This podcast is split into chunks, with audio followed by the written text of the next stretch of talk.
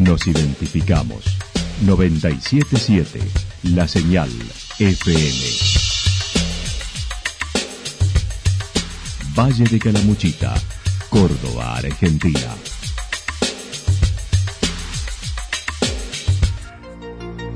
El más completo resumen de las noticias de la región, encontralos todos los días a las 12 y 30, a las 16 y a las 22 horas.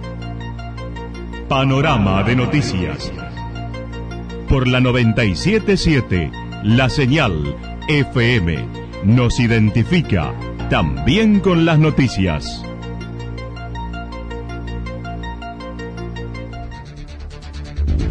Municipalidad de Villa del Lique. Una forma de vivir. Gestión Ricardo Zurdo Escole.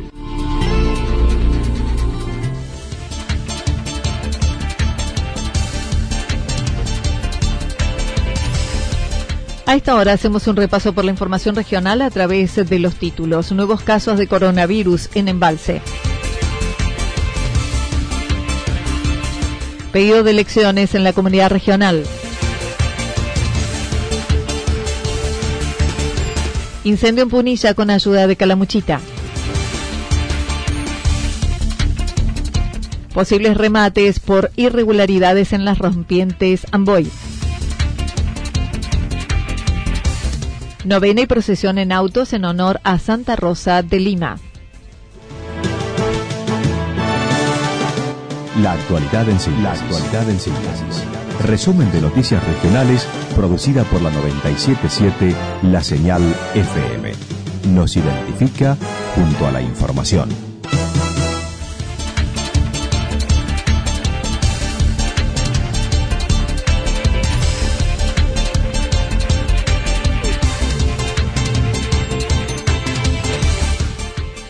Nuevos casos de coronavirus en Embalse. Ayer el COE Embalse informó la recepción de nuevos resultados de hisopados. Se recibieron 15 resultados de contactos estrechos de los casos 4 y 5 declarados el 22 de agosto, de los cuales 12 arrojaron resultado negativo y 3 resultaron positivos. Estos últimos corresponden a contactos estrechos del caso 5. Los mismos continúan en aislamiento bajo seguimiento y control sanitario. Por otro lado, se recibió el resultado de un hisopado realizado a una persona que presentaba sintomatología compatible con COVID-19, arrojando resultado positivo. El mismo se encuentra en aislamiento y se actúa según protocolo de todos sus contactos. El caso se encuentra bajo investigación de nexo epidemiológico. En síntesis, casos positivos 9, caso recuperado 1 en embalse.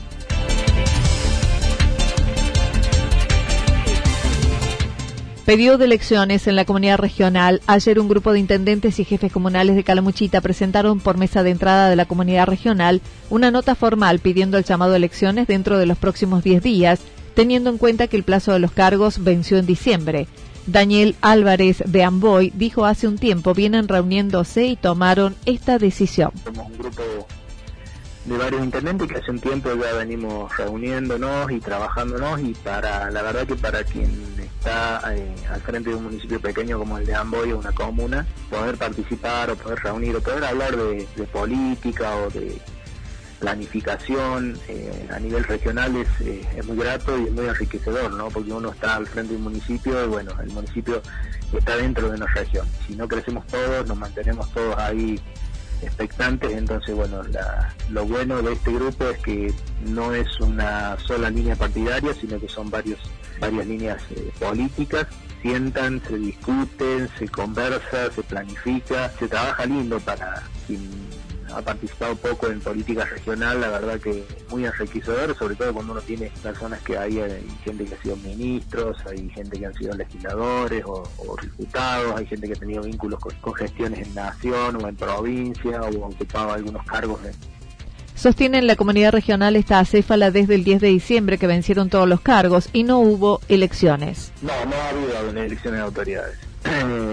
nosotros no hemos pedido a raíz de esta irregularidad porque incluso eh, hay varios cargos que eh, ya no están cumpliendo sus funciones porque las, los cargos directivos de la comunidad regional eh, los integran los intendentes y se incluyó al legislador, ¿no? En este caso hay varios intendentes que ya no están en sus mandatos y que bueno, eh, esos cargos están acéfalos. En realidad están todos acéfalos porque el mandato venció el 10 de diciembre del año pasado. No importa que hayan sido reelectos, el mandato por el cual fueron elegidos al frente de la comunidad regional está vencido de todos. Así estén en sus funciones, ¿no? Firmaron la misma Claudio Chavero de Santa Rosa, Iván Ortega de San Agustín, Daniel Álvarez de Amboy, Oscar Santarelli de Villa General Belgrano, Danilo Graciano de Villa Quillinzo, Lucas Sánchez Los Reartes, Pablo Riveros de Villa Ciudad Parque, Luis Camandone de Calmayo, Néstor González de Las Caleras, Oscar Musumesi de Villa Yacanto, Ricardo Escoles de Villa del Dique, Silvia Martínez de Los Molinos y Diego Blencino de Los Cóndores. La postura del grupo indica la pandemia no es razón para postergarla, ya que se puede normalizar con la aplicación de protocolos vigentes, como ha sucedido en otros lugares. Se puede cumplimentar los protocolos normalmente, no creo que vaya a haber problema. Eh, hay un montón de mecanismos, reuniones Zoom, eh, presenciales con distanciamiento. Eh, bueno, seguramente el COE nos podrá informar de cómo realizar una, reunión con 24 intendentes más un legislador.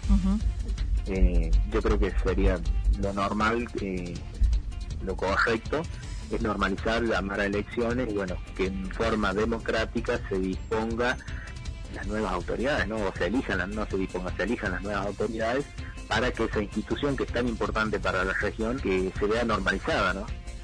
Consideran la cefalía actual de cargos por mandato cumplido de jefes comunales es una irregularidad injustificada que debe ser subsanada para salvaguardar la institucionalidad de la comunidad regional.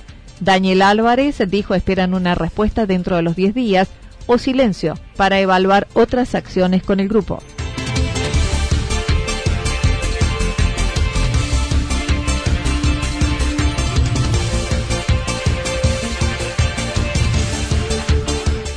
Incendio en Punilla con ayuda de Calamuchita. 34 bomberos de la Regional 7 Calamuchita se encuentran desarrollando asistencia en los incendios de Punilla.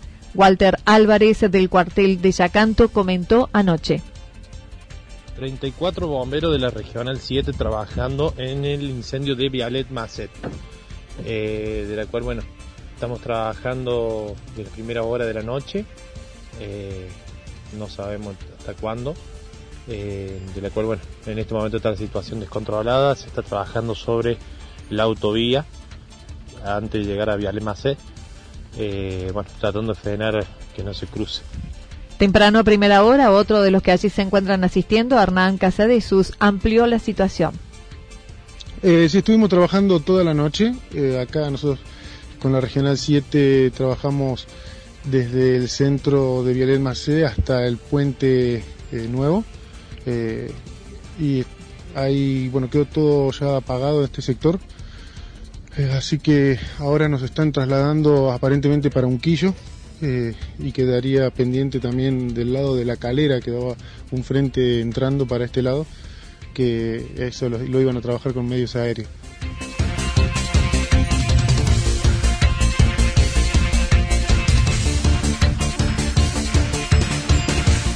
Posibles remates por irregularidades en las rompientes Amboy. La comuna de Amboy continúa buscando solucionar las irregularidades que se vienen dando desde hace varios años con loteos que forman parte de una situación de algunos y que impide prestar servicios públicos en el lugar. Daniela Álvarez se refirió a las medidas que se están tomando con denuncias en la justicia para liberar lo que pertenece al dominio público. Eh, se están tomando las medidas de la comuna para liberar lo que es el dominio público. Eh, nosotros desde el municipio, de la comuna, lo que tenemos intervenciones eh, en la parte del dominio público, lo que serían las calles, plazas y demás. Eh, se ha hecho las actuaciones en la justicia, donde se ha denunciado todas estas irregularidades y bueno, ahora estamos trabajando para liberar todo lo que sea dominio público. Dominio privado ya es una cuestión entre privados que no nos, no nos compete a nosotros. Exactamente, tenemos el reclamo ya reiterado de varios titulares de esos lotes que, bueno, eh, nos están pidiendo, nos están reclamando el tema de eh, algunos servicios faltantes y también eh, en, algunos casos la apertura de las calles, ¿no? Ellos ya mediante denuncia ante la justicia y a nosotros mismos nos están instando a que sea normalizada esa situación. La situación se plantea con algunos propietarios de vivienda allí que reclaman apertura de calles, mantenimiento y se les impide ejecutar por parte del loteador. En donde ahí el Estado siempre tiene que estar presente y bueno, por muchos años el Estado ahí eh, no ha estado eh, activo y bueno, se han dado estas regularidades y regularidades que bueno, nos, encontramos nosotros en esta gestión y ya en la gestión anterior ya hicimos acciones de liberar una parte eh, para que los valores titulares o quienes sean los dueños de esos lotes puedan acceder o bueno, lo último discutir ante la justicia la titularidad o la posesión o lo que fuere, ¿no? Pero del dominio público hay que tener en cuenta que el dominio público no prescribe. Las calles siguen siendo calles a lo largo de toda la vida. El jefe comunal dimensionó el problema señalando la situación tributaria que deberían recibir por 6.000 contribuyentes, pero solo lo hacen 300. Por ello ya comenzaron las intimaciones y el paso siguiente será remate se puede tener una posesión, pero bueno, se tiene que cumplir con lo que dice la normativa, ¿no? Y sobre todo hacer las contribuciones correspondientes a las tasas y servicios de los municipios. En este caso, todos discuten posesiones, titularidades, pero ninguno contribuye con la comuna. Entonces el paso siguiente en este caso es, bueno, no es el paso siguiente, sino que es un paso que ya se ha dado en la justicia, en empezar a hacer las intimaciones y hacer todo lo que tenga que hacerse para que todos esos lotes eh, empiecen a contribuir, sea vía judicial a través de un remate, cuando ya se hace una, una carpeta en la justicia para que toda esa deuda eh, sea cobrada vía judicial, o bueno, que el contribuyente se acerque a la comuna y contribuya voluntariamente, ¿no? 300 contribuyentes y bueno, la comuna va a quedar en esos 300 contribuyentes. No, acá tenés más de 6.000 lotes que están ociosos, que no contribuyen eh, y que eh, deberían contribuir. deberían Esto ya hace 30 años debería estar desarrollándose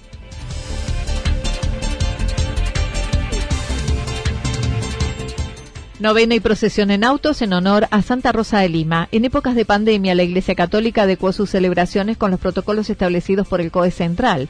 El pasado 21 comenzó la novena patronal en honor a Santa Rosa de Lima, que finalizará el próximo domingo.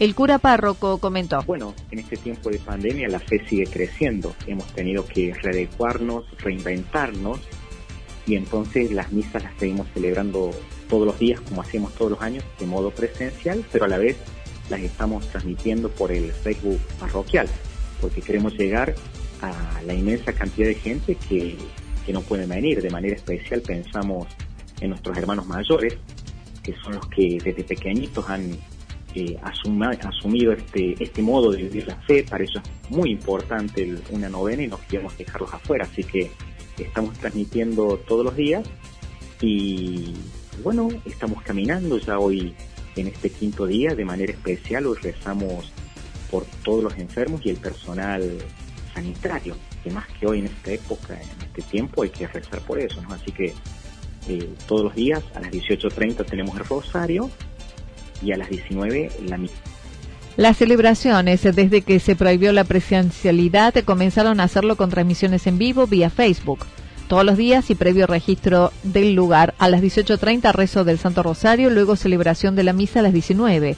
Para el domingo se organizó una caravana de autos que recorrerá los barrios de la ciudad con la imagen de Santa Rosa de Lima a las 16 horas desde la parroquia del centro y podrá ser seguida por la señal FM.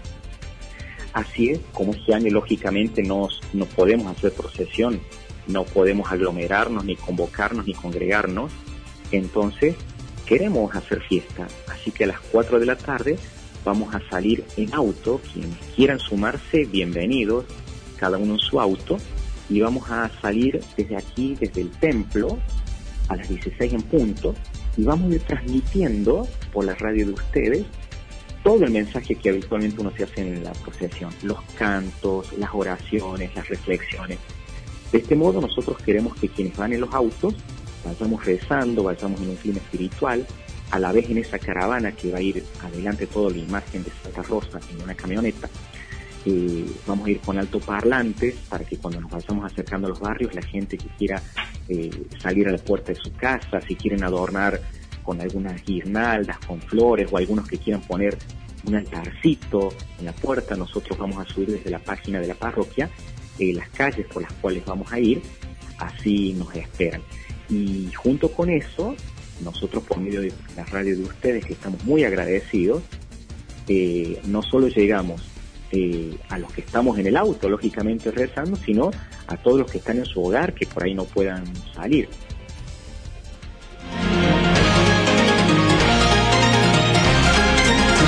Toda la información regional actualizada día tras día. Usted puede repasarla durante toda la jornada en www.fm977.com.ar. La señal FM nos identifica también en Internet.